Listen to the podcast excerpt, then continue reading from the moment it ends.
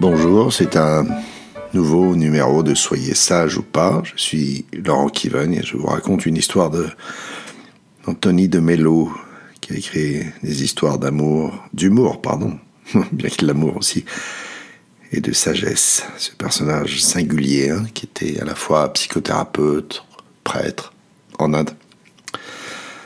Et il raconte une anecdote à propos de Mark Twain, qui dit qu'un jeune écrivain vint voir Mark Twain et, lui confia qu'il n'avait plus confiance en sa propre capacité d'écrire.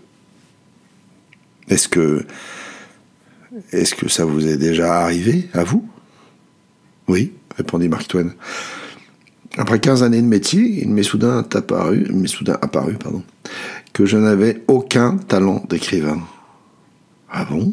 Et, qu'avez-vous fait? demanda le jeune homme. Est-ce que vous avez cessé d'écrire? Bien sûr que non, répondit Mark Twain. À cette époque, j'étais déjà célèbre. Voilà, c'est la fin de mon histoire. Prenez un temps pour voir ce qu'elle vous fait venir, quelle leçon de sagesse, ou pas d'ailleurs, elle vous fait venir.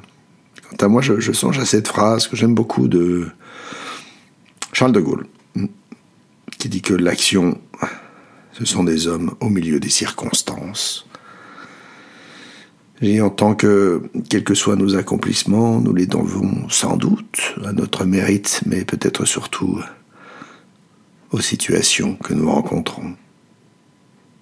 Je ne crois pas au hasard, disent souvent les gens autour de moi.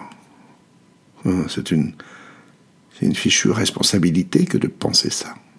Certes, ça nous comble de gloire dans nos succès, mais elle nous remplit d'amertume non seulement lorsque nous échouons, mais, aussi lorsque nous sommes impuissants devant les malheurs du monde.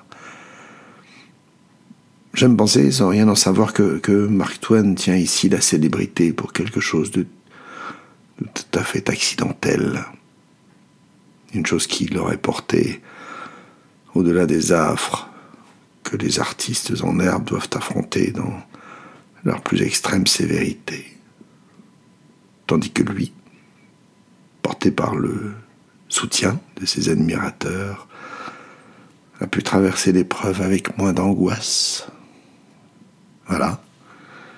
À la fin de ce numéro, cliquez, partagez. À bientôt.